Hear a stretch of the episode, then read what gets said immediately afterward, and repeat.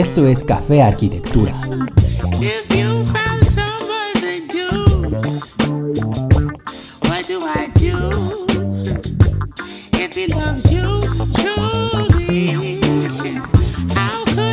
Hola amigos, Gabriel aquí, bienvenidos a un nuevo episodio.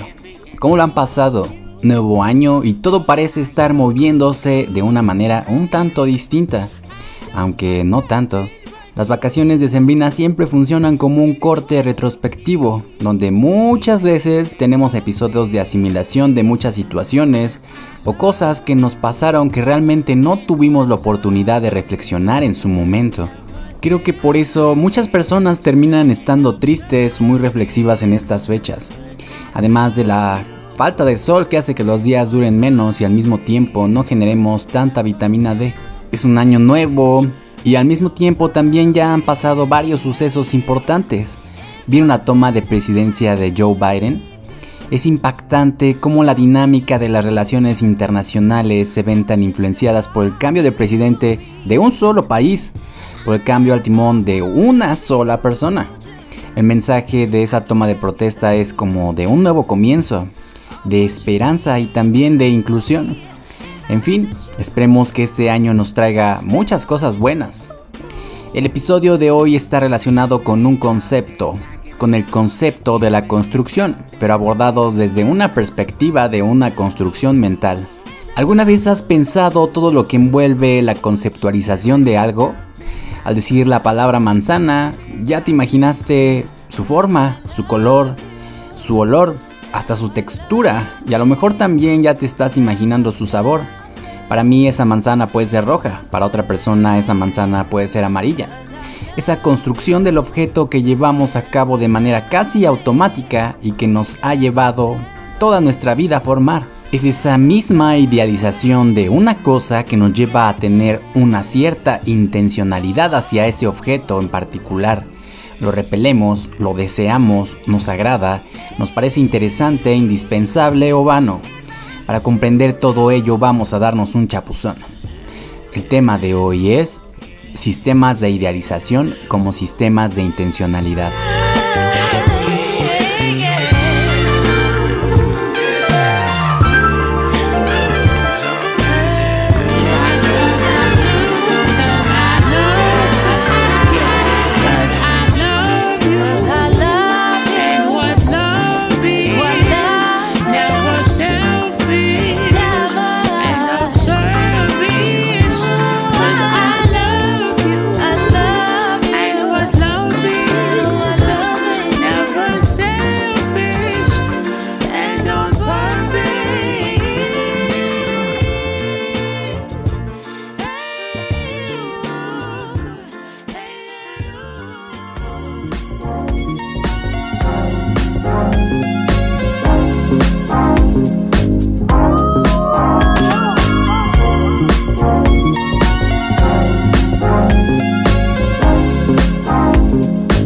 Comenzar vamos a desmenuzar de manera clara qué fregado significa o qué es una idealización, para así tener una noción primaria y por medio de ello realizar una conexión expresa con lo arquitectónico y la arquitectura.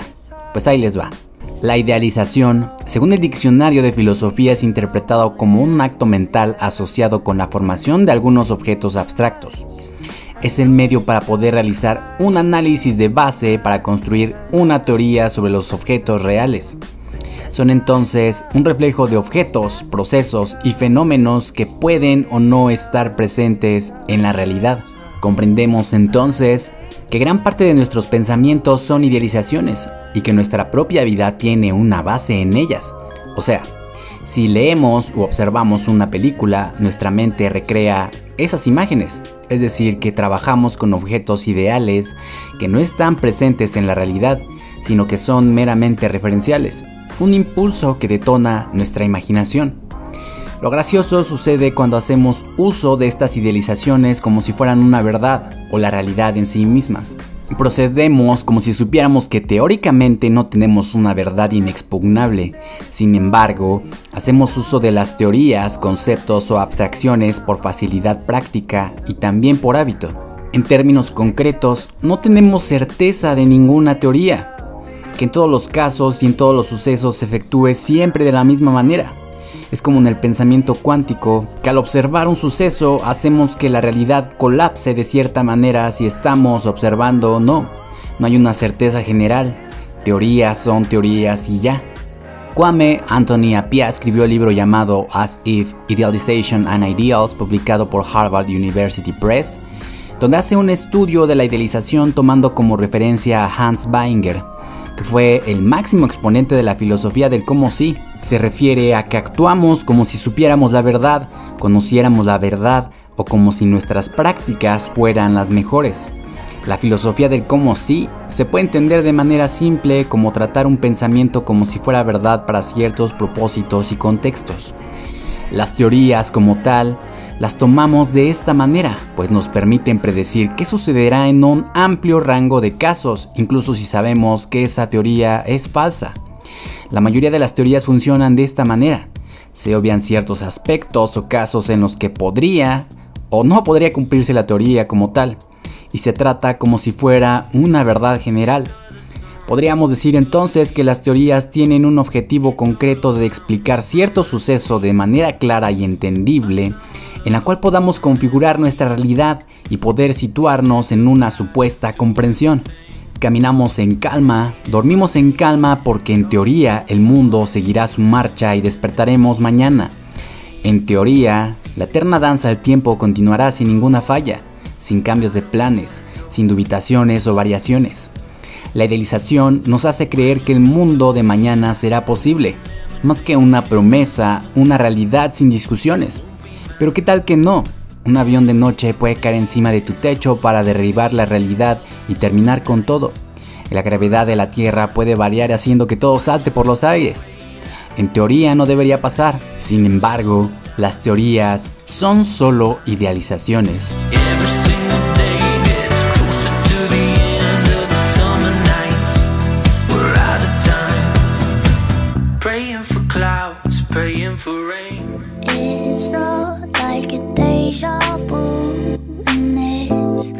Creo que muchas veces se nos olvida que el mundo de las ideas como totalidad no es una representación de la realidad en sí misma. Esto sería una tarea más que imposible. Más bien, se trata de brindar un instrumento para encontrar nuestro camino en el mundo. En esencia, Hans Weinger propone que una idealización es una mentira útil, una falsedad sin embargo útil para encontrar nuestro sitio en el mundo.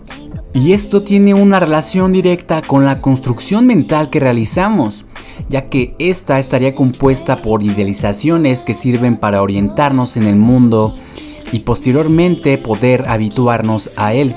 Es mediante estas idealizaciones que el ser humano crea un vínculo con el mundo. Esas significaciones que le damos a ciertas cosas pueden llegar a ser incluso afectivas. Con esto podemos pensar que la inmensa mayoría de lo que creemos se ha desarrollado en una base que se sustenta en el instrumentalismo práctico de una mentira que es útil para encontrar nuestro camino en el mundo. Y no solo esto, sino que la mayor parte de la vida se desarrolla difuminando la línea entre lo que es útil creer y la verdad en sí misma. Vivimos, pues, sumergidos en una serie de abstracciones que bien pueden ser entendidas como ficciones, ficciones utilitarias que ayudan nuestra comprensión del mundo. Y si vamos aún más lejos, estas ficciones permitan el establecimiento de creencias. Estas creencias posteriormente devienen en hábitos, hábitos no solo personales, sino colectivos. Sorprendente, ¿no? Pues no tanto, bueno. Si la conformación de la realidad humana se sitúa sobre una base meramente idealizada, Puedes sentir que tus piernas tambalean un poco cuando realmente te cuestionas esto. Eso es lo realmente difícil, cuestionar nuestros propios pensamientos y lo que se asume como verdad colectivamente. Podremos preguntarnos las razones por las cuales y en su posición siempre se ha buscado la verdad en las teorías del conocimiento. No podemos sino solo tener esbozos de ella. Si lo mejor realmente sería buscar la verdad o una idealización que ayude al ser humano a realizarse, a orientarse y a construir sus propios hábitos. Y es que la cuestión está en que si nosotros construimos nuestras propias idealizaciones, esas idealizaciones que nos ayudan a entender y a vivir en este mundo, no sería tan difícil cambiar la perspectiva completa y la verdadera cuestión es si esas idealizaciones son los mejores para mí o las mejores para todas las personas, para el mundo general o solo para algunos pocos. Y te preguntarás entonces, ¿por qué no buscamos la verdad? La idea de que somos incapaces de decir la realidad y la verdad tiene un sustento en que éstas son en sumo complejas. Y al decir que son muy complejas estamos hablando más sobre nuestra capacidad para entenderla que hablar realmente sobre ella. El lenguaje teorético se entiende entonces como un instrumento que nos ayuda a controlar la realidad, no para dar un reflejo fiel de ella un rodeo mental sobre la superficie de las cosas, pero jamás hablamos sobre la cosa en sí misma. Hay algo de las cosas, los sucesos, los fenómenos, que quedan siempre ocultos para nosotros. Tenemos entonces ideas que bien sabemos que no son verdad o la realidad en sí misma, pero que nos ayudan a orientarnos y actuar en consecuencia de ellos. Tales ideas tienen en sí misma una carga anímica intencional hacia el mundo, es decir, ver algo, pensar en ese algo como algo, tiene ya una intencionalidad de verlo como tal, para un fin orientativo en principio, uno práctico de realización o uno trascendente como el afectivo de enraizamiento. Esa carga intencional de la voluntad de cada ser posiciona la pregunta en la mesa de si esa intencionalidad predispone la manera en la que se interpreta el mundo o la realidad y se actúe en consecuencia de ello. Eso quiere decir que nuestras creencias sobre ciertas idealizaciones desarrollan un estado anímico intencional hacia el mundo que se sustenta solamente en la práctica. Tales creencias o ficciones dejan de ser tales cuando son asimiladas en nosotros como un sistema con el cual nos relacionamos con el mundo. Ese sistema funciona como intermediario entre la experiencia, el comportamiento y regresamos una vez más al establecimiento del hábito. Tenemos que entender que la complejidad intrínseca del mundo nos obliga a realizar idealizaciones para tener una imagen comprensible de nuestra propia relación con el mundo. Son constitutivas del mapa mediante el cual nos orientamos en el mundo. Y si vamos un poco más lejos, estas idealizaciones develan nuestras intenciones primariamente por entender y orientarnos subsecuentemente posibilitan la manipulación de la realidad para adaptarla o adaptarnos mediante el proceso de habituación y con ello poder realizarnos. Entonces las idealizaciones, las teorías, las leyes, los conceptos tienen en sí mismos una intencionalidad inscritos en ellos, pues nos indican cómo actuar para que un fenómeno o proceso se lleve de manera controlada a un fin predecible. Preguntémonos entonces, ¿quién sitúa la importancia y la jerarquía de las idealizaciones que tomamos como verdades en la vida diaria? ¿En qué sentido afecta esto la manera en la que se produce, se consume, se experiencia, se entiende y se habita? ¿Cuál es la idealización que tenemos sobre la arquitectura y lo arquitectónico? Llegamos entonces a un problema axiológico y ético pues si consideramos que hoy en día ya no poseemos un asidero de realidad y de verdad establecido de manera contundente, la idealización y todo lo que conlleva es sumamente influenciable por los medios de comunicación, las redes sociales, los referentes mediáticos, los intereses de las grandes empresas y hasta los intereses políticos. Y lo interesante de todo esto es que estamos en un lugar que parece situarse en medio de arenas movedizas, y es por ello que es imperativo plantear la idealización como un tema de discusión, que debe ser tratado con mucho cuidado y atención, pues esto infiere concretamente en la manera en la que vivimos y habitamos este mundo.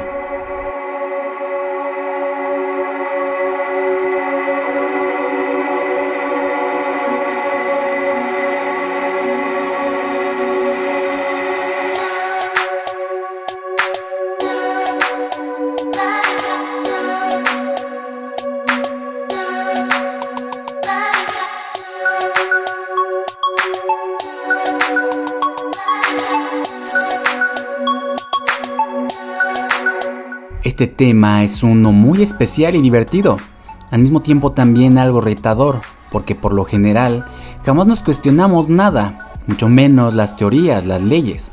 Por lo general, el hábito nos lleva a asimilar estas idealizaciones como verdades inamovibles y ya, no hay más. La cuestión y la pregunta mueren. Y esto es porque este tipo de preguntas son tomadas solamente como ociosidad. Pero fue esa misma ociosidad o inquietud lo que nos ha llevado a una aproximación más fiel a las verdades de todo el mundo.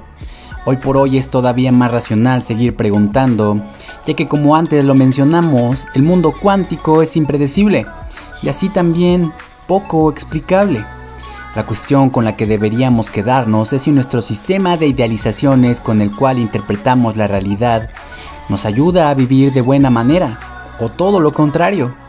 ¿Hasta qué punto una idealización de algo que sabemos que no es verdad es más positivo que la verdad en sí misma? ¿A qué costo adquirimos la verdad? ¿A qué costo asimilamos las verdades establecidas como prioritarias y no de otra manera? Todos los mundos fantásticos se encargan precisamente de cuestionarnos esto, en echar a volar la imaginación y preguntarnos, ¿qué pasaría si esto fuera así? ¿Qué pasaría si pensara diferente? Muchas veces cuando interpretamos un papel por mucho tiempo, dejamos de lado lo que realmente nos guía. Si yo asumiera mi realidad no como un obstáculo, sino como un medio de realización, el mundo entero daría un vuelco. Lo interesante de las idealizaciones y sus sistematizaciones es que siempre somos capaces de modificarlos en función de aquellos que nos resulten más idóneos. Y lo más importante de todo esto es que estas idealizaciones y estas sistematizaciones son colectivas, así que no solo una persona podría cambiar, sino muchas. Entender que las cosas, las personas y los sucesos no son lo que interpreto o idealizo acerca de ellos. Es un paso a ver la realidad como tal. Posicionarnos en una perspectiva clara para partiendo de este punto, decidir cuál es una perspectiva más positiva cuál perspectiva podría llevarme a mí y a todos a nuestra propia realización. Al final y al cabo, solo soy un hombre que sueña, alguien que busca una verdad que quepa en sus brazos. Mis sueños son mi propio veneno, también mi propio antídoto.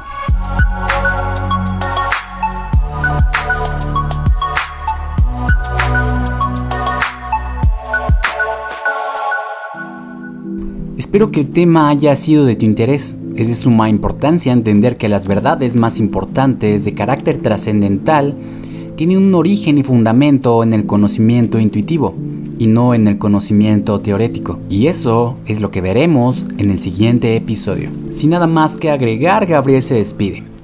Adiós.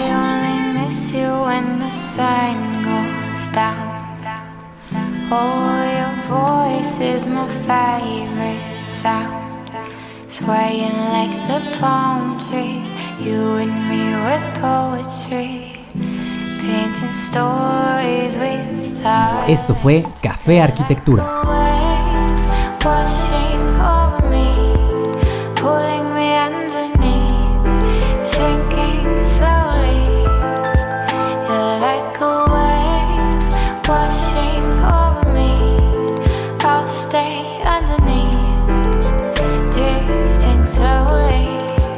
El nombre de las canciones en orden de aparición es el siguiente.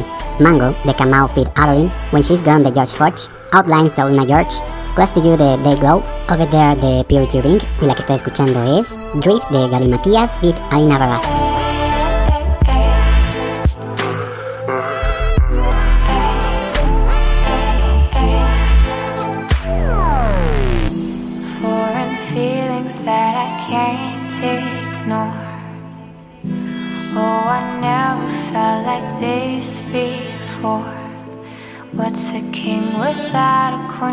You could be my everything. Can't you see? You're like a wave washing over me, pulling.